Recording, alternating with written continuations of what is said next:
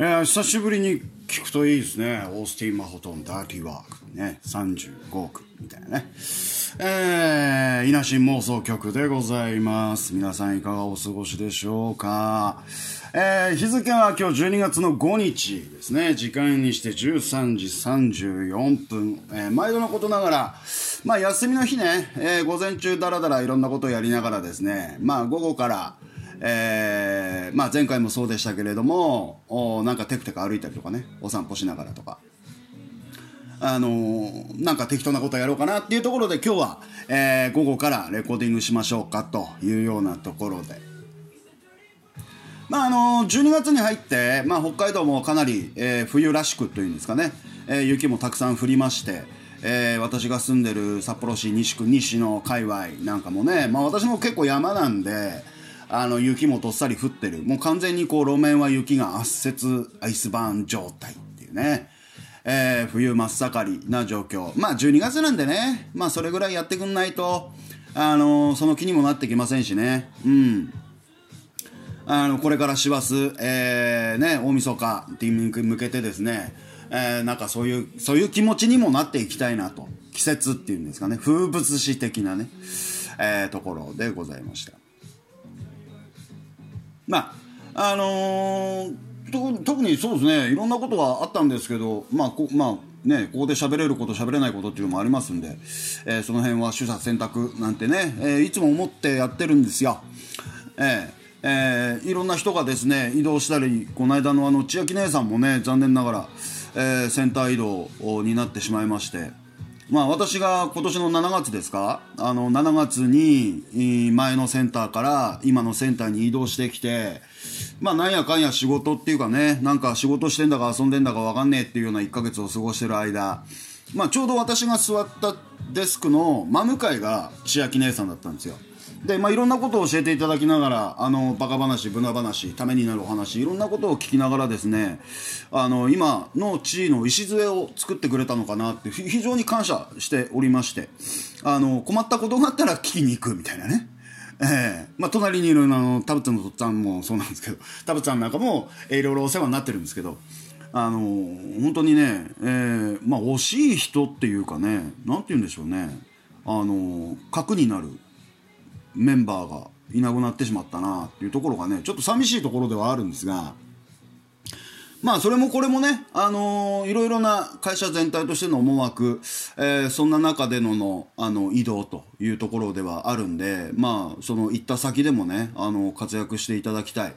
えーそういうふうに思います。いろいろあのーその先のね今いらっしゃるところ、えー噂も聞いてますしどんなところか大変な今の業務なんかよっかね随分大変なところに行っちゃって、えー気苦労が絶えないんじゃないかなとは思うんですけれども。まあちょいちょいねあのー休憩室とかでもあのーすれ違うって言いますかお会いすることもあるでしょうからえー無駄話、バカ話、今まで通りにご愛顧いただけたらなと思います。あのーこの間も、昨日ですか？昨日の夜も、あのーロッカーの中に、えーちっちゃな本立て、頂戴いたしまして、あれ、大事に使わせていただきます。あのあんまりね、私、個人的なところで言うと、デスクの上にいろんなものをベタベタと置いておきたくないんですよ、実は。あのなんていうんですかね、会社の机の上って、なんかね、ここって誰か座ってるの？っていう状況にしておきたいんですよ。帰るときはね。いないときは何もないっていう状況を作っておきたいなっていうのがあるんで。まあまあ引き出しの中にしまいながらですね、えーそんな形で、えー活用させていただきます。まあまああの正直なこと言いますとせっかくいただいた数々の、あの資料に関してはまだ整理ができてなくてですね。生かしきれてないっていう悲しい状況ではあるんですがあの辺もですねちゃんとやっていこうかなと本当にありがとうございました。あのまあお元気でって言ってしまうとね惜別の別れもう永遠の別れみたいになるんですけどまあ結局同じ同じ屋根の下にいますんで、えーぜひぜひ、えーね、お昼でもそのうちご一緒できたらなと思いますね。で、先だってのあの何ですか、あの、みんなでわーってやった時にお見えになってたエリちゃんも、えー今は我が社、我が社にっていうんですかね、えー入社されたっていうふうに聞いてますんで、あのどっかですれ違ったらあの怖がらずに声かけてください。あのよくあの見てくれ怖いって言われるんですよ。この間も職質されたぐらいに怪しい感じなんですよ。ね。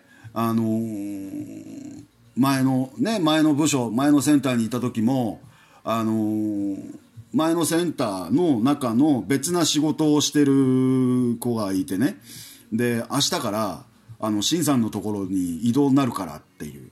センター内の部署移動みたいのがあった時に明日からセンターし新さんのところに移動になるからって頑張ってねって言われて新さんって誰ですかって言って見回した時に私の姿見たんですってそしたらあまりにも怖い顔してるから泣きそうになって本当に23日寝込んだっていう「めいちゃん元気?」はい、めいちゃん元気 OK です。あの、そういうこともありますんで、怖くないんですよ。ええ本当にね、陽気な、何も考えてない、行き当たりばったり、その日暮らしの、えーおっちゃんでございますんで、ぜひ、えーお声をかけていただければですね、えーニヤニヤとしたような話もさせていただきますんで、ぜひともよろしくお願いします。というところでございますね。まあまあ、あのーこの後ですね、今日、あの、本当初めての試みなんですけど、大体あの、私、あの、この稲新妄想局やってる時に、まあ、一本、一本撮りで、ズンと、ね、なんかこう思いついたことをベラベラ喋るだけですよと。まあ、大体小1時間ぐらいで収めれるようにっていうところで、えやってるんですけど、今日はあの初めての試みでね、前半戦、今前半戦中です。前半戦、後半戦っていうのが実はありましてですね、えーこれを知ってる人はまだいないんですけど、あの、後半戦がありますんでね、ぜひ、この後、そうですね、えーお楽しみいただければなっていうところでございましたね。うん。この間、あの、支局の方から、えー松島支局の方からですね、まあ相変わらず指摘されっぱなしなんですけど、あの、この妄想局の正式名称はどうするんだっていう話が出たんですよ。まあ正式名称は、稲荷慎之助的妄想局と、局というようなね、稲荷慎之助的妄想局っていうことが正式名称なんですけど、いかんせん長いね、噛みそうになるんですよ。噛みそうになるんで、あの、稲新妄想局って縮めちゃって言ってるんですけど、あの、どっちでもいいですっていうのが正解です。言いやすいように言ってくれれば結構ですというところでございますね。まあ、木村拓哉さんのことをね、キムタクって呼んでみたりね。うん。あの、疲労がポンと取れるっていうところでヒロポンとかね、この間テレビでやってましたけど、稲荷慎之介、長いんで稲新ね、えーそんな程度の、何も考えてませんので、あの、適当にやっていただければいいのかなっていうふうに思いますね。えーでまあまあ私もコールセンターで働いているというところ、まあ、最近コールセンターって言わないんですってね。コンタクトセンターって言うんですってね。だからなんだっつうんだよって思うんですけど どっちでもいいじゃねえかって思うんですけどね、えー最近はコンタクトセンターと家というような話が、上から来てるんですけど私にとってみたら知ったこっちゃございませんと、えーまあまあまあそれはいいんですけど。日々あのパソコンをね見たりとかするんですよ。で電話取ったりかあのかけたりとかっていう業務ですけどあの受話器を持ってね、えーどうのこうのっていうようなところでもなくて1台のパソコンの中にね電話が来てんだかかかってんだか分かんないような状態でペコンとなんか出てきてでそれにポチッとなってやったらなんか喋り始めるっていうまあそんなような話なんですけどまあ日々ねこうパソコンを見てる。まあそのおかげで随分老眼も進んだなって最近は特に思うんですけどあのーまあ私の場合その師匠のとこで Windows3.1 っていうものを初めて触らせていただいてねまあそれまでワープロがありましたからね。文豪とかね。ルポとかってあったじゃないですか。ワープロがあったんでまあパチパチ打つっていうキーボードを打つっていうことはできたんですけど実際そのパソコンコンピューターパーソナルコンピューターっていうものを本当に触ったのっていうのはあの師匠のところで Windows3.1 から始まってるんですよ。まあその時代から、まあ、画面の中の情報、まあ、その当時まだインターネットってそうでもなかったんですよね。で Windows95 になってからドーンとインターネットっていう世界がバッと広がったと思うんですよ。日本ではね。日本の中では。まあそれからね i モードであったりとか EasyWeb であったりとかね。うん。あとソフトバンクって何て言うんですか？わかんないんですけど。まあそういう携帯電話あね。えーフォーマだのねなんとかっていうなのが出出始めて、まあ、手のひらの中に、えーそういったインターネットの情報が見えるようになって今なんかスマホ、えー、随分高性能なものも出てきてる写真撮れたりとかね画像拾ったりとかこうへんあの編集したりとかいろんなことできるようになってた。まあ、最近のね新聞ニュースなんかもあのスマホの中で読んだりとかっていう風にしてね本当に情報端末としては進化してきたなって思うんですけどこの間ねふと思ったんですよこのねあのー今私の今お部屋の中にあるパソコンにもあのヤフーニュースが映ってるんですよなんかあったかなと思ってねヤフーニュース映ってるんですけどまあニュースとかもそうなんだけどそのインターネットで閲覧できるその文字情報っていうのを誰が入力してんだろうって思うんですよね。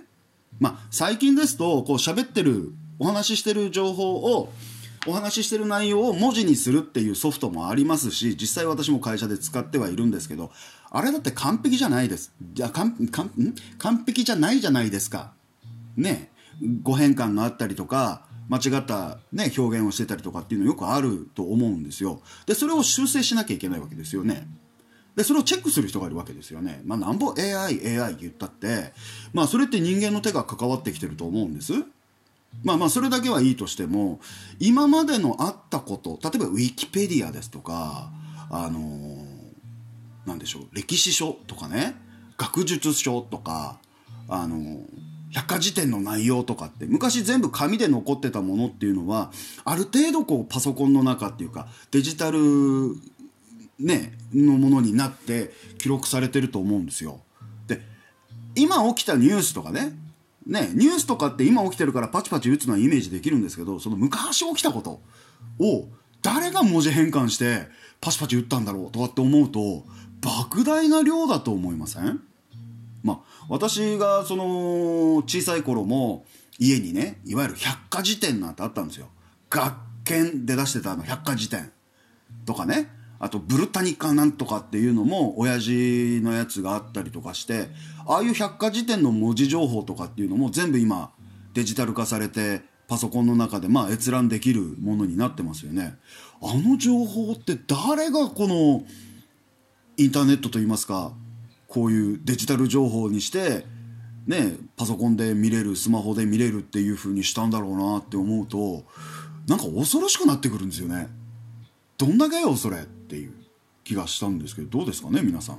そんなこと考えたりとかしません？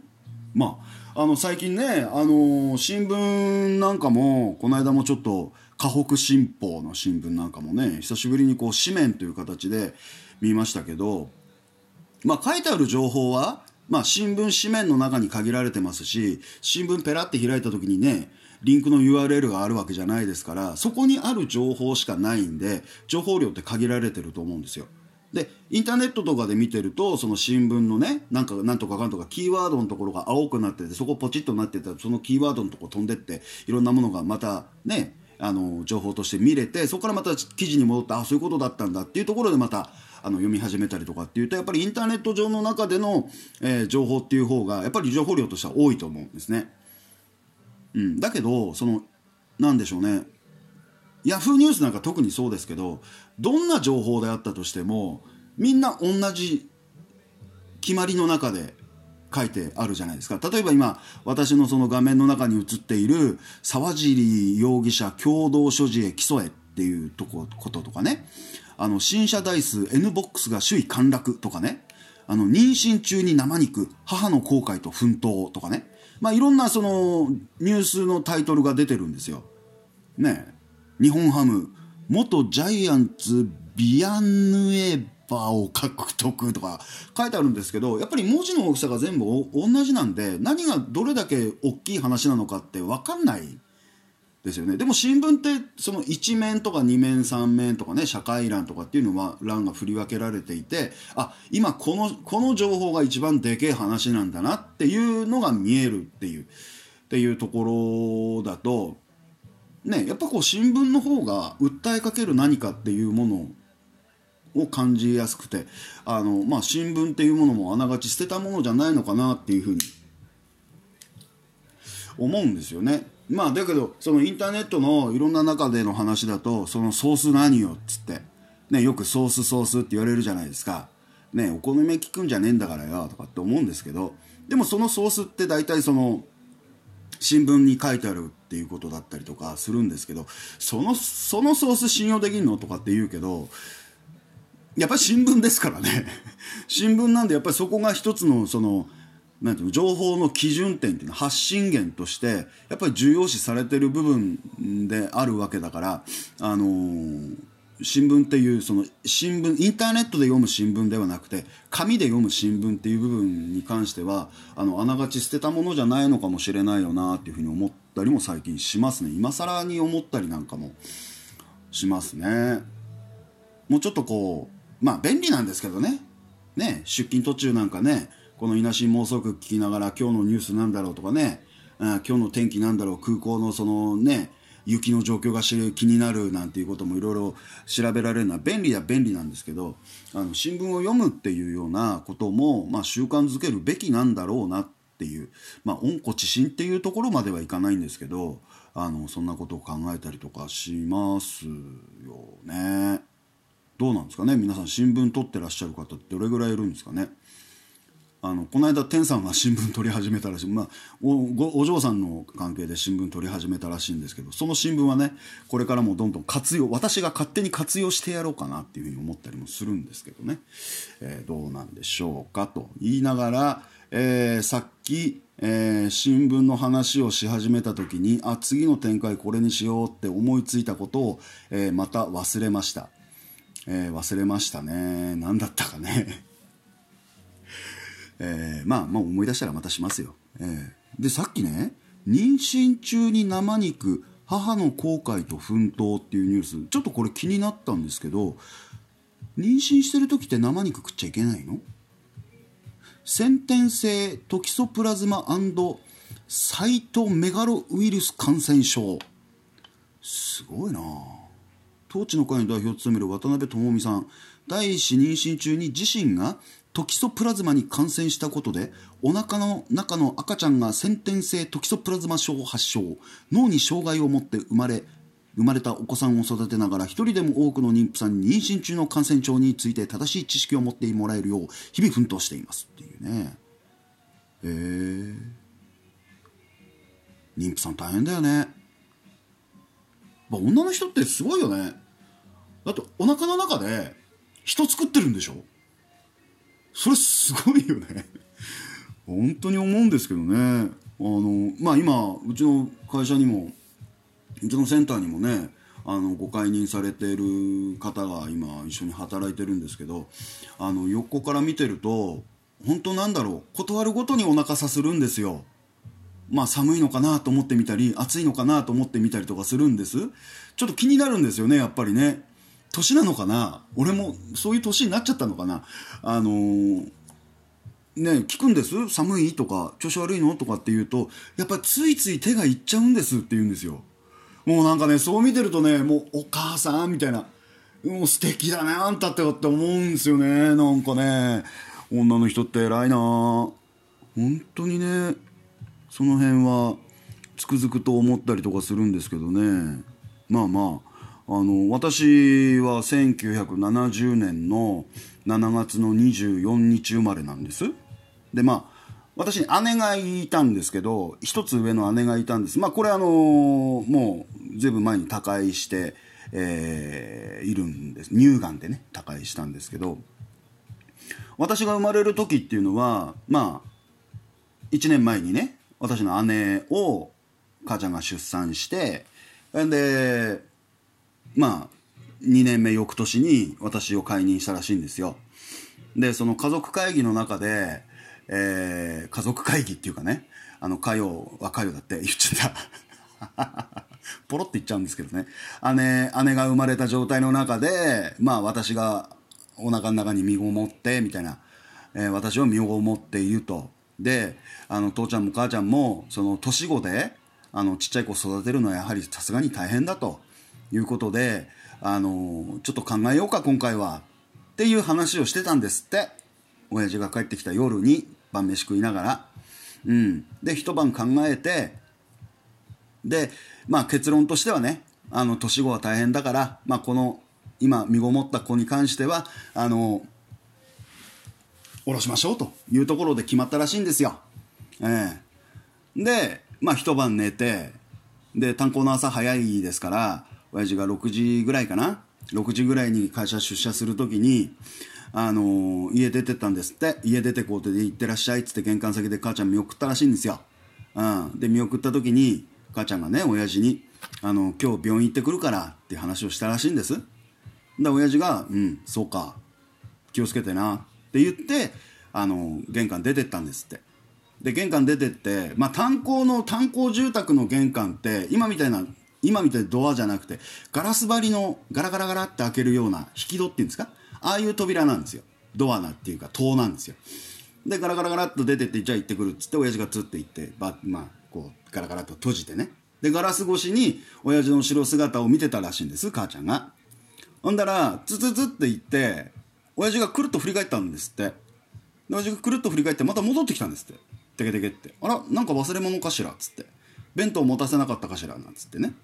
でまたガラガラって戻ってきて「おいやっぱり梅?」って言われて生まれたのが私でございます、えーそんな誕生日は日は笑い話なんですけれどもそれをですね私成人式の日に聞きました 成人式の日にあの生まれて初めてねあの父ちゃん母ちゃんにスーツをねえーこさえていただきましてそのスーツを着てね「ああ孫にも衣装だね」なんつってね、えーそのスーツ紺色のスーツですよ。着てね「ネクタイこれどうやって締めんだ?」なんつって言いながらね、うん、スーツを着てね。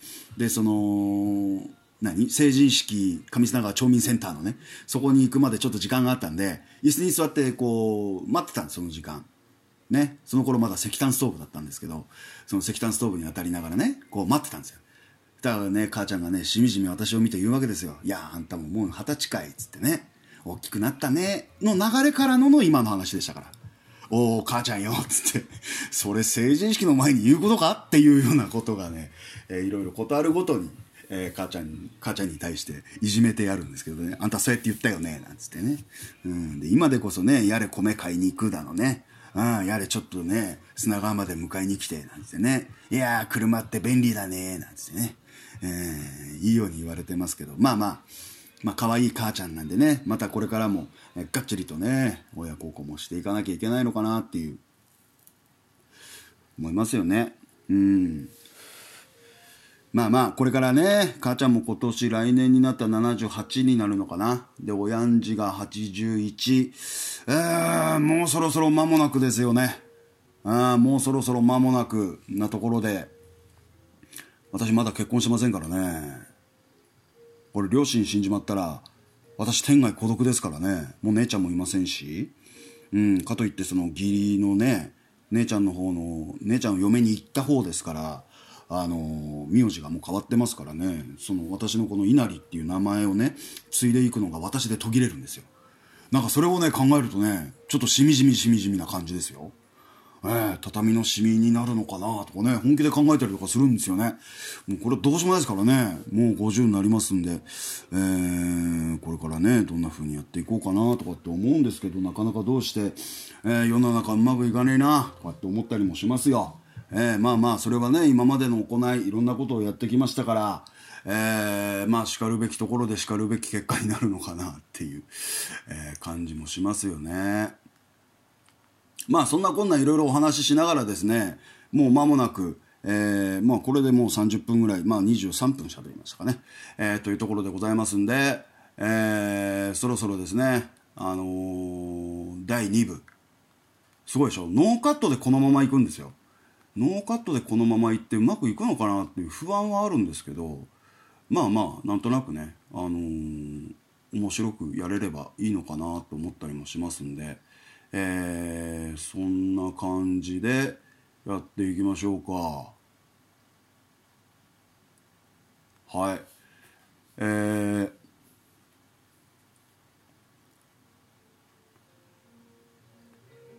まああのーまあ大したことをやるってわけじゃないんですけど最近あの松島支局の方でいろいろとこういろんな活発な動きがあるんですね。あのまあ談話室っていうのがあったりとかあの企画会議室とかっていうのがあったりとかするんですけどあのそこでね本当たまたま偶然なんですね。あの天さんと夫人が本当に近い同じ同じ町内会までは近くないのかな。同じ町にいるみたいな感じ。うん、例えばその西区に住んでたら北区にいますとかっていう感じ、え西野にいて、えー新ハッサムあたりにいるみたいな。そんなような多分そんなようなことなんじゃないかなと思うんですよ。わかんないですよ。トンデンにいるのかもしれませんよ。西区ののトンデンなのかもしれませんけど、まあ、そんな感じの、えー近しいところに住んでらっしゃるっていうところでねいろいろこう交流があるみたいなんです。旗から見てるとあのむしろねちょっとね羨ましいなーって思ったりもするぐらい、えーいろいろなことをやってらっしゃるようなんですけど。まあそんな方々とですよ。えーそんな方々とこう LINE で通話をつなげてみようかというところでですね今ねあの2時からやるからねっていう話をしてたんでもうね相当ね今か今かとして待ってると思うんですよ、えそれでは、えーここでですね LINE のグループ通話をつないでうまくいくんでしょうか、えーやってみましょう。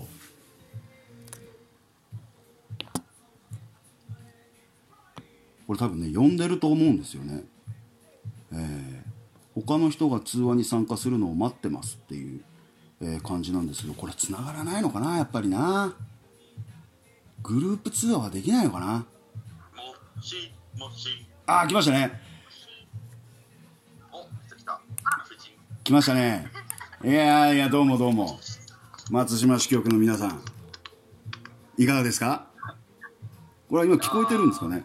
お疲れ様です。おお疲れ様です。いや今朝ね雪ちらってなのねあー、ちらってましたね、雪ね。うんで寒いね今日ねやっと寒いパラッとね。これは発泡スチロールかなと思ってね、最初見たんですけどね。あは発泡スチロールじゃなかったですね。本当の雪でした。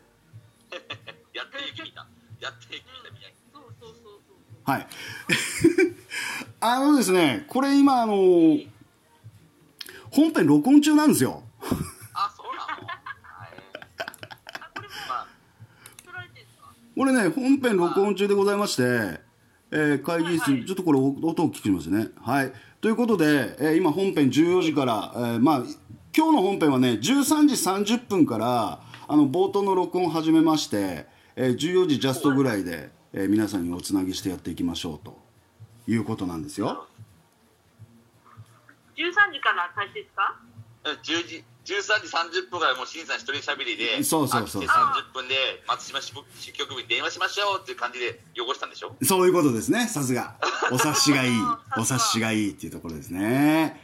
まあまあいろんなもろもろあるんですけれどもあのー噂に聞くとですねええ。あのー、天さん誕生日だったんだって？だってうんそう現在進行形ではい。おめでとうございます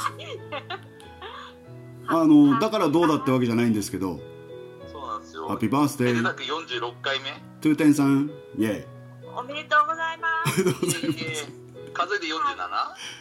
ああもうまあまあまだまだそんなもんなんですねそんなもんなんですよああそうなのまあおめでとうございますピチピチです。あのそしてあの夫人の旦那と同お同い年になったってことですよねそうですね。同い年みたいですね。夫人の旦那1個上なんですかいやうん、じゃじゃ48年生まれですね。そう一緒一緒。同級生。あ同級生なの、ね。ああなるほど。怖いぐらい奇遇怖いぐらい同級生なんですね。うん。なんかす なんなんだろうねそのシンクロ率っていうの？なんかリンリンクしてるところって。ねえなんなんかもうあのーもう出会うべくして出会ったみたいなね。つながるべくしてつながってってるっていうみんな。感じが、えー、なんかねすごいナチュラルな感じで。お知り合いになられて。そうそうそうそう。ありがたい限りでございます。す少なからず私もあの宮城県方面で、ねあのルーツがありますから、あれね。えうん。本名ーの方調べると栗原だからね近いっちゃ近いんですよ。いやすごいっすねあのーうちから車で30分ぐらいのとこなんだよねえ栗原。って何？その栗原っていうところに稲荷の人がいっぱいいるっていうこと？そうそうそうそうあのーどっちかな？どっちかの方で。うんへえやっぱこれ一回行ってみないばなんないべね。うん。いや局長はもろあれですよ。あの宮城県民的ななんていうんですか。雰囲気出てますよ。ああそうなの？うんなんか。私が喋ってる時になんとなくこうイントネーション変えてるっていうのはあの、ええ。このルーツになってるイントネーションがちょっと違うっていうのは実はね私の鬼門である羽幌町から来てるんですよ。え羽幌町の羽幌町の町民の皆さんが話している内容この言葉の感じをこー、ええ。う乗っかっちゃってるんですよね。普段はこんな喋り方しないんですけど、まあまあそれもおいおいそのうち話せる内容の時に話していくんです今ちょっけどねとリンゴジュース持ってちょっと逃亡しますね。ああ、あ、じゃあ俺途中で夫人拾うわ。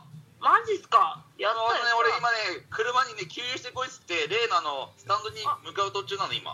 あらマジっすか？嬉しい、うん。だけど私逃亡するっつっても車ないっすよね今。あいやいや、俺車で行くから。そうですか？落ち合う感じで。お前たちどんだけ近いところにいるのよ。はいはい。いや今犬寝て寝たんであのラッキーチャンスと思って。あはいちょっと逃亡しようかなと思ってあ、ああ、な、たんですけど。そういう、そういう人。はい。おお、ああいいんだけど嬉しいたらまあ。よろしいですか？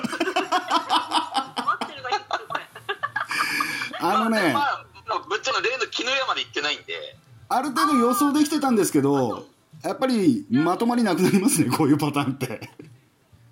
いやなんでもないちょっとあのあの相変わらずすっぴんなんですけどまあこれで天さんが大丈夫なんであればまあ、全然俺気にしないよ。だって、運転手前しか見てないし。あですよね。ですよね。うん大丈夫ですね。ちょっとひげは剃ってあるんでね。大丈夫ですかああ、そうそうそうそう。えそう、この前さ、宮城県の黒豆夫人さ、偉くなってひげ生えてたからさ、ダメだよ。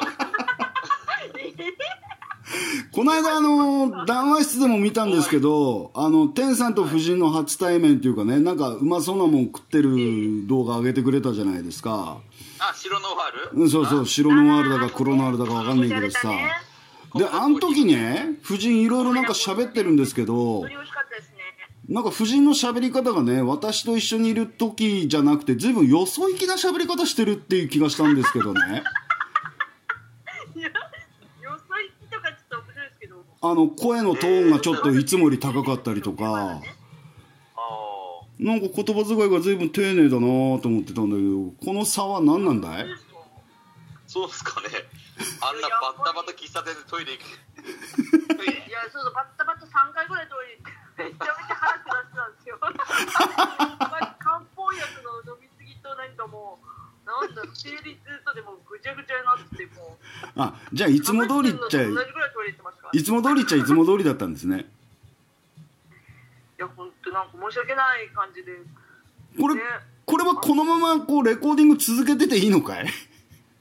あ全然問題ないですよね。大丈夫ですか？ないですね。大丈夫ですよ大丈夫ですかね？ああじゃあじゃあじゃあ。あまの。あのこの。談話室のさ、あの夫人の動画の方、本当はものすごい後半良かったんですよね、会話。ああれねまだ見てないんですよ。うん、あれね、そう、で夫人のメモリー少なすぎなの。うんその続き話すの？いや、でも、まあ、結論言うと結婚はいいよ。うん。あまあ。内容のめちゃめちゃ濃いところでカットされてるんですよねまあまあね。まあ天さんも以前はご結婚されてたしまあ今お一人かもしれないけどまあ夫人も電撃結婚なさってますんで？いやなんでね。電撃あれこれもうどうしたらいいですかね。今もう出ちゃった方がいい。あまだ出なくて、今やっと絹屋席なんで。あわかりました。ローカルすぎるよ。距離感がねまだつかめてないんで。ね ああ。本当怖いぐらい近くて。そうなんでしょ？そうううん。う先だってもなんか白菜を山ほど持ってったりなんかしてるみたいですけどそうそう、白菜ね。ああの白菜は何だったの？本当にいあれ切ったら結構なんか当たりだったね、やっぱりね。や全然綺麗でしたねねはいであのなんでちょっと表面だけ投げてそうあとそうそうそうもう全然。食べれるんでもうそう。あ表表面だけ捨てたっていうことねはいはい うちキムチになってたね。ああ本当ですか？うちも漬物とあと鍋とかしてわっさわさ入れて消費してますね今。ああのあの白菜はどっから出どころは何なの？あれ。あれ市場です。羽品なの？そうそう、羽品。はああんなに大量に？一度納め、そう、一度納めたんですけど、うんうん。ええ。えこんなの売れねえよって書いてくるんですよ。えなんで？いやマジあれですわあれね、お勤め品よりいいよね、ぶっちゃけた話。いや、うん。マジでお勤め品よりいいですね中はもう。うん。ピカピカのやつ出てきます。そうなんです。だから100あれ見てっから百姓かわいそうだなとかって思うのねいつもね、いやうん。確かに。あれはちょっとスト品昨日見たっけ？なんかうん、高いのにちょっとしかなくて。そうそうそう。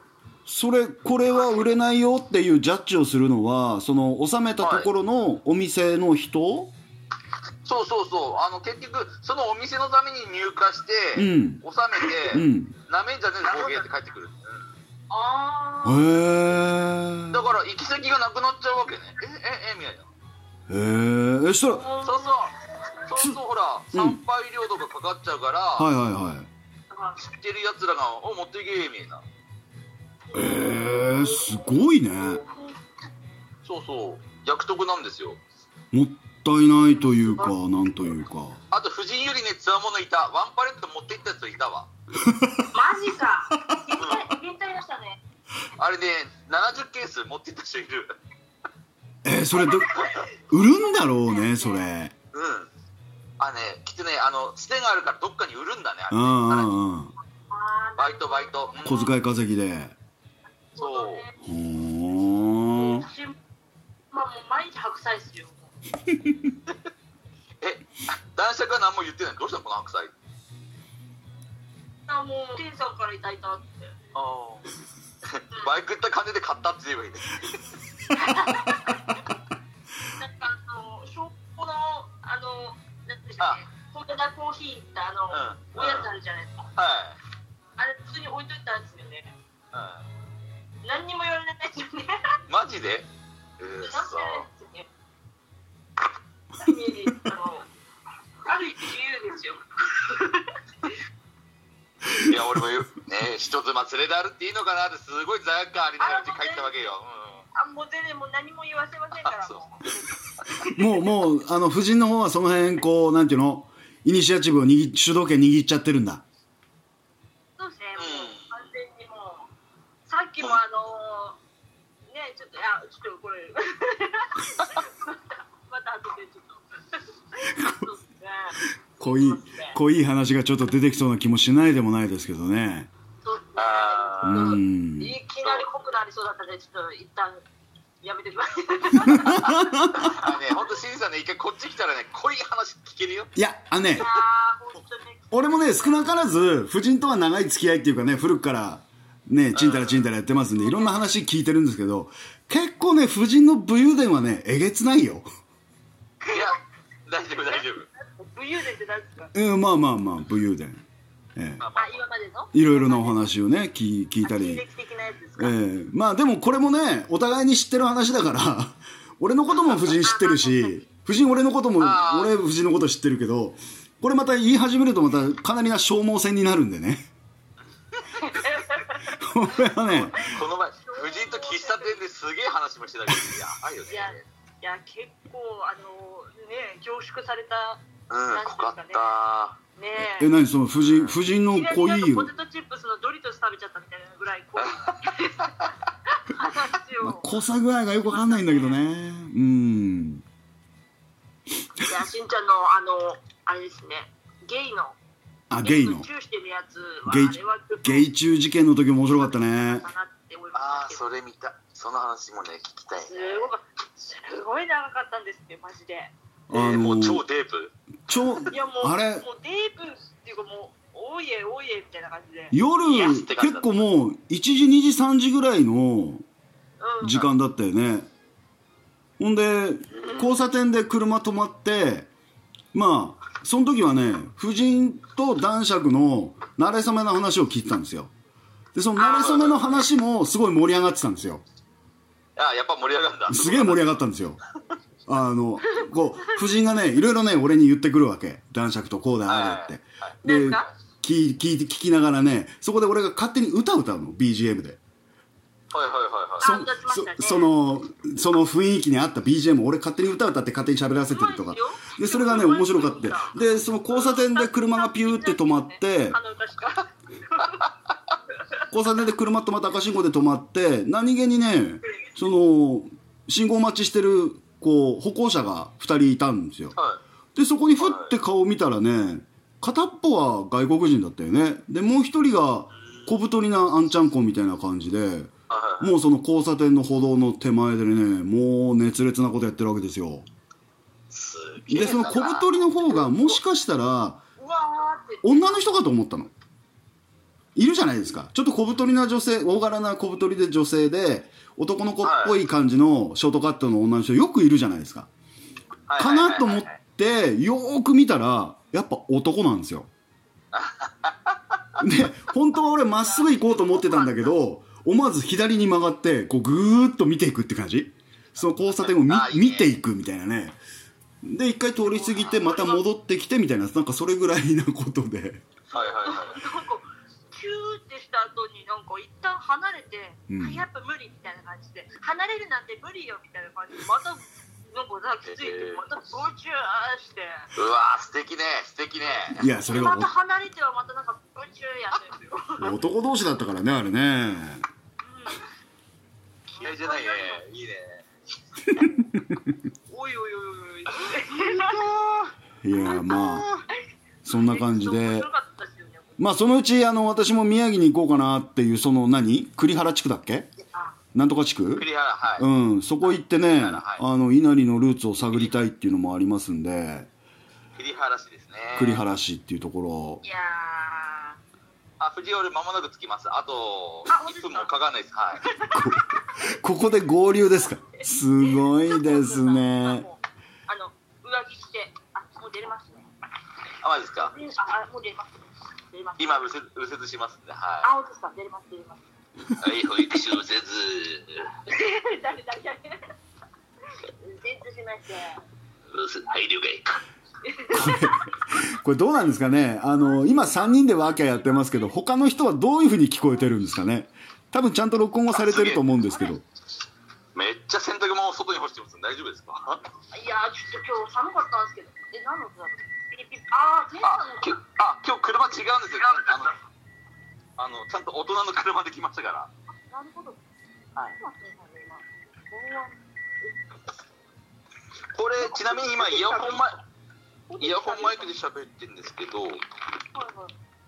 これスピーカーフォンの方がいいのかな？どうなんでしょうね。まあ。おため聞こえやすいご準備してる間こちら話つなぎますね。はいそれでは毎度皆さんお待たせいたしました。えー、占い界の巨匠 C 恵子さんによる今日の運勢。12月4日です、えー昔の運勢を読んでいきましょう。1月生まれの方。人間関係について深く考えない。適当になる。っていうことですね2月生まれの方知人を通して全く知らない世界を覗くラッキーナンバー4、ラッキーカラー紫と随分方々言ってますけれども、3月生まれの方、後で問題にならないよう念を入れて対処する。これ重要ですね。えー先々のことを考えてね、やっていかなきゃいけませんよ。はい、4月生まれの方、えー家族の微妙な変化の理由を知り、現実的になる。これどういうことなんですかね？家族の微妙な変化の理由を知り、現実的になる。あーなんかいろんな方向が見えてきますね。まあ、多分お年頃の方もいらっしゃるでしょうからね。ああ、やっぱりね、うちの子も男であり女だったのかっていうような時期に差し掛かってんじゃねえですかっていう気もしますね。はい、5月生まれの方です。道具がよく思い描いた通りの仕上がりになる。ラッキーナンバー3、ラッキーカラーは白とことですね。はい、6月生まれの方、話してしまうとスッキリする。何も残らない。どういうことなんですかね話をしてしまうとスッキリする。何も残らないそうです。7月生まれ、私、えー話上手でお世辞がうまい。敵を作らない。できねえよ、そんなこと。敵はね、味方を作るとね、同時に敵ができます。そういうもんです。はい。8月生まれの方。責任感が強くなり、ペースが全く落ちない。どんどんやっちゃうよっていうことですね。9月生まれの方、これ婦人ですね。えー衰弱が止まり、精神的に立ち直り、上昇に転じる。上昇に転じるそうですよ。よかったですね。はい、10月生まれの方。考え方が違うことを理解して衝突しなくなる。まあ、そんなもんですけどね。はい、10 11月生まれの方。何も残らないので、特に家族とは話さなくなる。いやー、これどう解釈したらいいんだろうね。ラッキーナンバー9、ラッキーカラーはシルバー。何も残らないので、特に家族とは話さなくなる。うん、12月生まれの方。上司が視野に入らなくな上司が視野に入らなくなる入らなくなる体調が改善する。ラッキーナンバーは7ラッキーカラーは青ということで相変わらず C 恵子さん。切り口が鋭いですね。なんて話してるうちにですね2人いなくなりましたね。どこ行ったんですか？これは一回切った方がいいですかね。一回切りますか。一回切りましょう。はい一回切った状態でののもう一回つないでみましょうか。えー、っと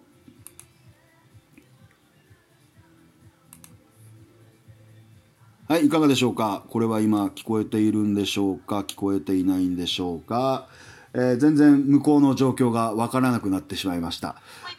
ああ、聞こえてるんですね。はい、ありがとうございます。お探せしております。ということで、えー占い界の巨匠 C 恵子さんのですね、えー今日の運勢、読み終わったところなんですけれども聞こえ、てるよあ、聞こえてるんですね。はい、わかりました、わかりましたよ。わかりましたよ。なんかね、ものすごいね、はうっちゃってるわけ。もうね、じゃんじゃんはうってるわけよスピ。ーカーにしなければ大丈夫ですそうすればうん大丈夫ですよね。まだね、はうってるわけ。これ、はうってますね。これね、いわゆる放送事故じゃないかと思うんですよ。どうなんでしょう？ど、どっちがはうってんのかな？大丈夫ですか？大丈夫ですか？多分これで入っててもう、なんていうのかな、事前のリハーサルを一切しないで、あ、私は聞こえてますよ。私は聞こえてます。はい。ハウリングするんで自分落ちました。えー、っとね、ハウリングはなくなりましたけど、ええあの、はいはい。お二人の声は聞こえてます。大丈夫ですよ。あ、オッケーです。はい。ですか？これ大丈夫ですか？多分大丈夫だと思います。あ本当ですか？はい。でも、本編ではね、二人の声かなりちっちゃくなっちゃってると思いますね。うん、もうちょっとね、大きい声で喋った方がね、いいんでねえかなって思ったりしますね。うん。そしたらなんか全体的にちっちゃくなってるっぽいですねあじゃあ夫人の方を切って天さんの方ではい。やるみたいですねそうですね。はいはい。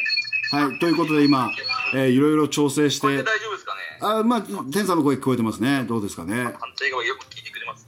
はい。聞こえてますよ。俺こっち側すれば。まあ、あの、本編聞いてらっしゃる方、こういうごたごたはちゃんと事前に リハーサルしてからやれよっていうふうに怒られそうなんですけど、えーごめんなさいと私から謝っときましょう。いかがでしょうか？こうした方がいいですね。いかがですかはい、ねすいません。はい。これで大丈夫ですね。藤もいますか？あ聞こえますねあ、大丈夫ですね。あ、この、これバッチリです。この、このパターンいいですねあバッチリ。ですねはい。あいいですねはい、改めまして、稲新妄想局でございます。はい、松島支部の天さんでござい 夫人でございます 天さん、誕生日おめでとうございます。おめでとうございますます。ありがとうございます。おめでとうございますあテイク2ですか？まあ、テイク2ってわけじゃないんですけど、これ、だだ、だだ録音してるんで、テイク2ではないんですけどね。あのーまあ、これ、私のね、出生秘話っていう話を、この前半戦でしてるんですよ。前半戦でしてるんで、その話は、はいあの、本編で聞いてほしいんですけど、天さんが生まれてきた時、天さん兄弟いるんだっけ？いますよ。いるんだ。え、一番上だっけ、はいいや、あ、姉、俺、妹でございます。あ、3人兄弟なんだ。はい。いやね、思うんですけど、私も姉が、姉、姉の弟なんですよ。はい。ではいはいいろいろその、仲良くなってる人、なんていうのかな、仲良くなってるっていうのは、なんていうのかな、彼女とか彼氏とかっていう関係じゃなくて、仲の良くなる女性っているじゃないですか。職場だろうと、プライベートだろうと。はいはいはいはい。で、そういうパターンを見てると、姉であり、その人が姉であり、弟がいるっていう女の人と仲良くなる確率、ものすごい高いんですよ。言ってることわかります？ねあの、ちょいちょいあの、どっか行ったりする、あの、子も、女、女の子も、姉であり弟がいるんですね。で、会社でお世話になってる、勝子姉さんなんかも、姉であり弟なんですよ。で、昔付き合ってた先生とかね、先生も姉であり先生姉で弟がいるんですよで今まで私が付き合ってきた女の人たちを見ると大体姉であり弟がいるっていう女の人と仲良くなるんですよ。あどうですか？天さんそういう傾向ってありません？あるあるあるなんかね絶対あれねー妹切るんじゃないですか？女性が年下でも弟がいる人と仲良かった。そうね。だ結局ねなんだろう。姉俺俺が姉姉ちゃんってさ姉ちゃんってまあ力では俺の方が強いんだけどでも姉である部分であってさどっかこうしもべ下僕そういう扱い方されるじゃないですか弟って。あまあ駒遣い。駒遣い的なね。はい。なんかそういう扱いをされると多分俺自身が気持ちよくなって。いや落ち着くんでしょうねお多分ね。落ち着くからなんじゃないかなって思うんですよね。なんか前にあの前の元彼のお父さんが言ったんですけど、うん。なんかそのやっぱ末っ子同士私末っ子なんで末っ子同士で付き合ってたんですね、はいはいはいそした末っ子同士で大丈夫かい？って聞かれたんですよ。はい。でえ何が？と思ったんですけど、うん。やっぱ末っ子同士だとなんかそうなんか合わない説みたいのがなんか昔からあったみたいなこと言うんですよね。はあはあ。なんかその一緒にいるのは楽しいけどうん。なんていうんですかそういういざ付き合うとかなんとかってなると、うんその落ち着く落ち着かないっていうのがあるみたいな。お同じ傾向になるから依存心が高かったりとか相手任せだったりとかっていうところで。そんな感じのこと言ってましたあねー。なんかそれをねずっと紐解いていくと私の母ちゃんねうちのケイちゃん、はいはい。ケイちゃんは長女なんですよ。長女で弟がいて妹妹っていう感じなんですよ。だからなんかうちのケイちゃんも弟の扱い方っていうのがやっぱり下僕っていうの？本当にあんただったらいつまでたっても子供だねみたいな感じで弟に対してこうなんていうの？接してきてるだろうから。まあ私にとってもそういうふうになるんですよね。ううんね、なんかそういうのもね最近感じるんです。だからその会社でねなんかこう、はいはい。今部署移動して新しい職場にいるんですけど、でその中で、はいい。ろいろ皆さんとお話しするじゃないですか。女性の方ともいらっしゃるんですけどはいはい。女性の方もいらっしゃるし男性の方もいらっしゃる。でその中で話をしてすごくリズムが合うなリズム感。話が面白いとか面白くないとかじゃなくてリズム感。やり取りのこうキャッチボールの感じがいい感じだなって思う人に対して兄弟構成聞くと私と同じだったりとかするんですよね。そういうのねあるなって最近思いあますね。ねどうなんですか？だ多分天さんもやっぱりお姉ちゃんが一番近しい異性の存在じゃないですか。まあね。まあ一番長い。だからその女性に対しての扱い方っていうのは結構天さん得意じゃない？確かにあのあれですよね。なんかお二人ともなんていうんですかねこうなんていうんですかね。こうパパーソナルスペース？なんだろう？なんていうんでしたっけ？あの距離感。うんうん。異ソナルスペース性とパーソナルスペースでしたっけ、うん。なんか異性との距離っていうか、はいなんかそういうなんかフレンドリーな感じが得意ですもんねやっぱね。まあまあまあまあそうですね。私も距離感縮めるのは得意ですから。うん。え俺苦手だな。え嘘つけ。なんですよね。なんでじわっていや、まあその私もなんかなんだお姉ちゃんいるんですけど、うん。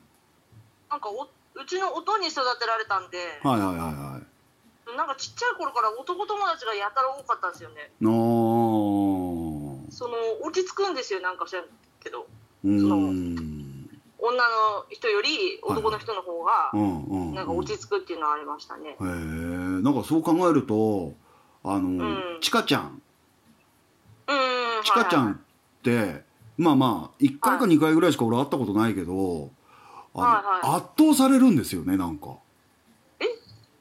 なんか気持ち気持ちが負けるのよ彼女に。圧あ倒される。あ押す押される？そうそう押し込まれる感じが負するんだってだから多分ちか。ちゃんの兄弟構成って違うだろうなって思ってるんだよね。ああちかちゃん長女ですね。弟いる？弟いますね。あいるんだ。やべ。うんこの弟いるし妹もいいる中の長女ですね。圧倒される弟感じが。妹おあ間違えた。弟ん？違うな。妹弟だ。あ一番下なんだ弟は。そうですねあじゃあもうあれだ可愛がる方だ。下僕じゃなくて。いやーでも、うん。なんか一回ちかちゃんにあの仕事の日に拉致られたんですよ。で生らね寝不足でなんかなんなんこう地下鉄の駅まで結構遠くてちかちゃん家から、うんうん。で駅まで送ってあげるって話だったんですけど、はい。あのーその時送ってもらえなくてしたけど弟がすごいたまたま帰ってきて「いやうちの姉がすいません」みたいな「あのー僕が送るんで安心してください」みたいな感じででコーヒーもちゃんと蓋パカって開けてくれて「はい」って渡されて「どんだけ?」と思って。姉の教育。そうそう。姉の教育なんだろうね。そううちの姉がすいませんってもうすごいと思って。はあ。なるほどでねきた子やと思って。ねまあところでえ見渡りました。あの長年30年以上も住み慣れた北海道離れてね嫁ぎ先である松島の方で今生活が始まってるんですけど、どうなんですか？やっぱり気候とかっていうのもまるっきり違うんですか？気候わりかしこっちもなんか風が強くって、うん。なんていうんですかねあの北海道の雪降る前の寒さあるじゃないですか。はいはいはいはいあの地下鉄とか上がった時風ビューンみたいな、はいはいはいはいはいはい。なんかあの寒さが、うん。ふなんか冬場もずっと続きそうな感じの。あ11月下旬ぐらいな感じ？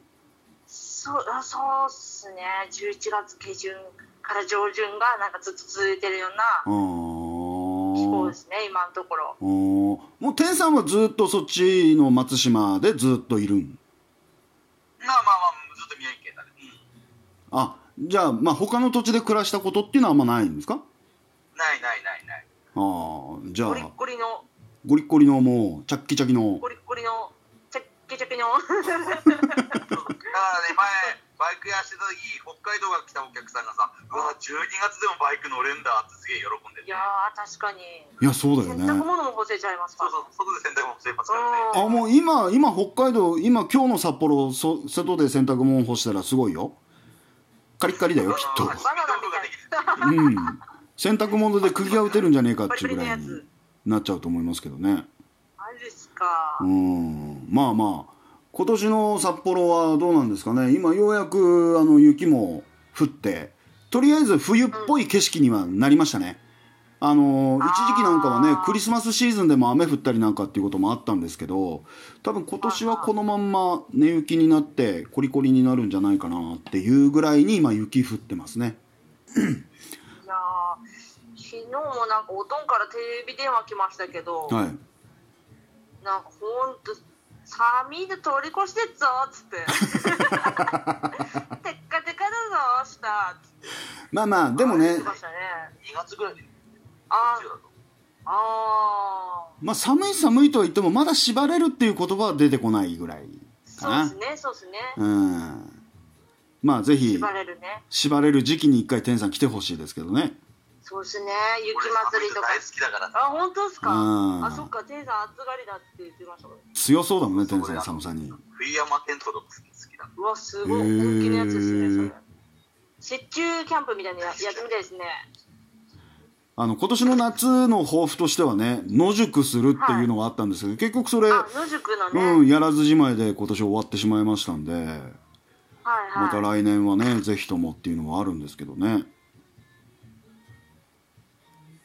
素が出ますねここでね。間が空いちゃいますね。給油給油タイムになっちゃって。あ今給油中。藤の出番変わってくださあい夫人あ夫人が一回ちょっと外れますね。天さんにあそうだ。そうだ。俺そうちょっと一旦夫人休憩させてもらって。あそうですね。なんかよくそっちの状況が見えてこないですけども。一回どうしましょう？ああのですね。はい。スマホのアプリが使いたいのに。多分。あなるほど。あ一回切れましたね。はいじゃあ切れましたんでえー、占い占いコーナー第2弾っていうことでですね。12月5日木曜日。今日ですね。12月5日今日の運勢ということで、えー、これはね星座の占いになってますねはい、じゃあ、第3位、水亀座さんですね。言葉に注意したい日だそうですよ。はい、伊手座さん5位。これ読み方考えなきゃダメだね。じゃあもうこの読むのやめようかな。獅子座さんどこなんだろう。獅子座さん、えー世界の見え方が変わる日ですって。運勢はね、第9位ですね。はい、じゃあ続きまして、えー第7位。魚座さんね。すべてのことを見通せる日。はい。えー11位ですね。下がってきましたね。サソリ、サソリ座さん。えーリラックスするといい日。リラックス。そうですね。最近随分ストレスフルな感じになってるようですから、リラックスしてください。えー第10位、ね、乙女座さん。乙女座さんの知り合いっていたかな？うん。探求心が旺盛になる日だそうですよ。はい。8位、蟹座さん。シャイになりそうな一日。シャイになりそうな一日っていうのもね、なんかちょっとわかんない日ですけれども、えー第6位、双子座さん、ワクワクとして、えー情感豊かな一日になるそうですね。うん。えー第4位、案ずるよりも有無が安しな日。心配すんなということですね。はい、第2位、えー相手と同じ気持ちになれる日ということでございました。第1位、第12位については、教えない 天秤座さんだけ読みますか？天秤座さん、思いやりあふれる日だそうですよ。はい。えー、お牛座さん、うん、首を突っ込みすぎちゃう日だそうですね。どっちが1位でどっちが12位なんでしょうかそれは教えてあげないということでございますね。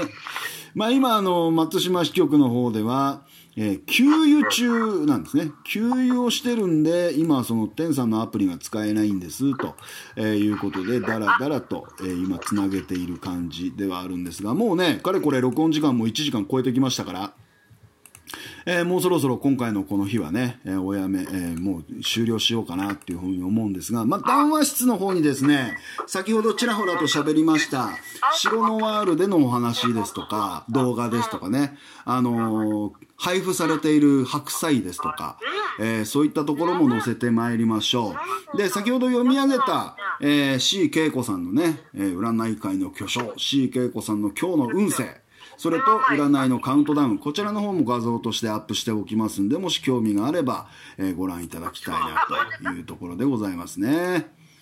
えーなんか今、松島の方ではどうなってるのかようわかりませんけれども、えーでも もうそろそろ終了させようかなっていうね、えーお話に持っていこうかなって思ってるんですよ。いかがな状況？あ、ご注意聞こえてますよ。大丈夫です。聞こえてますよ。いかがですかね。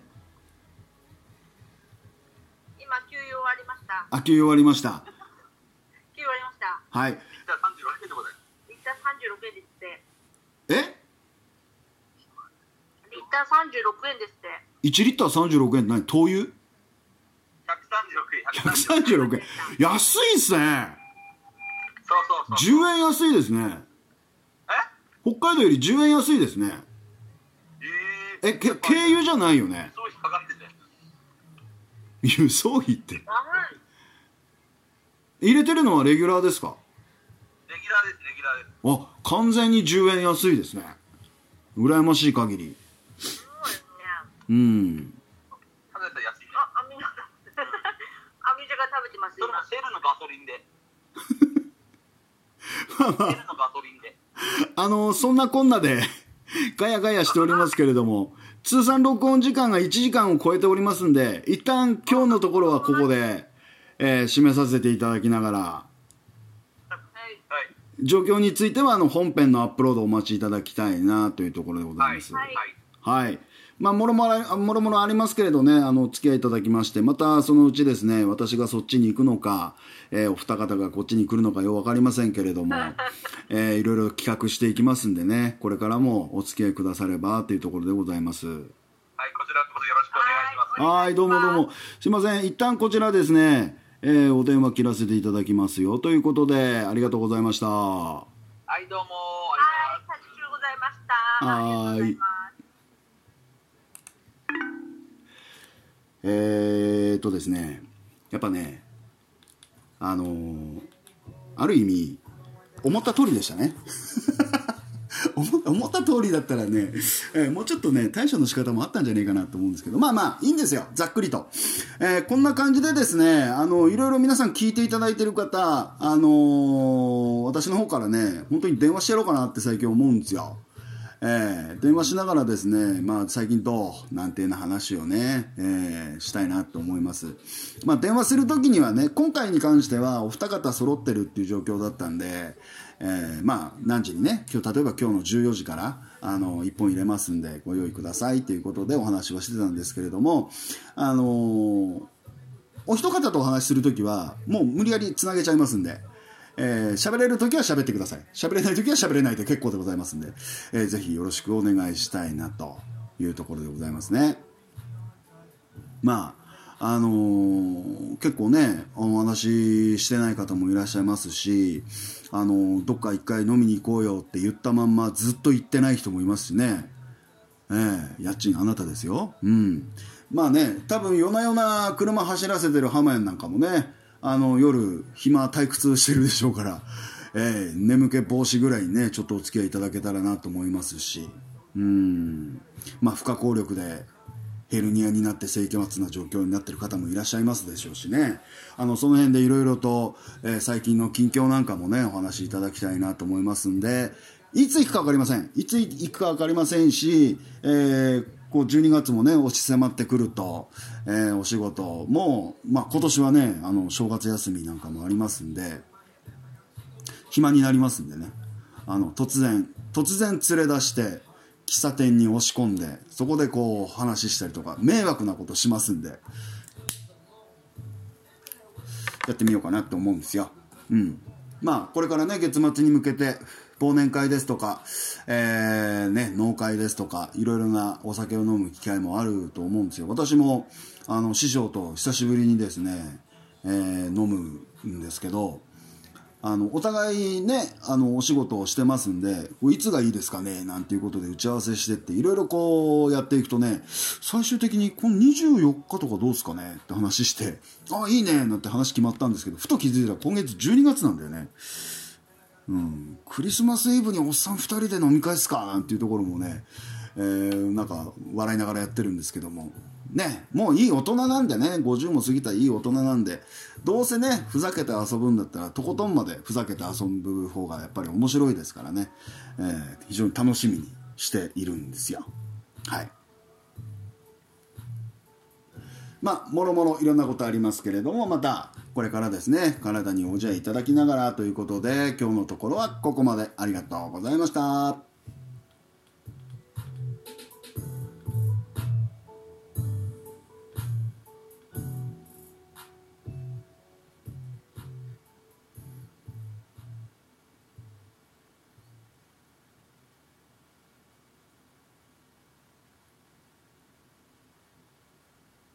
本当はあのー、3人っていうのはコントロールが難しいですね。もうちょっと修行します。ありがとうございました。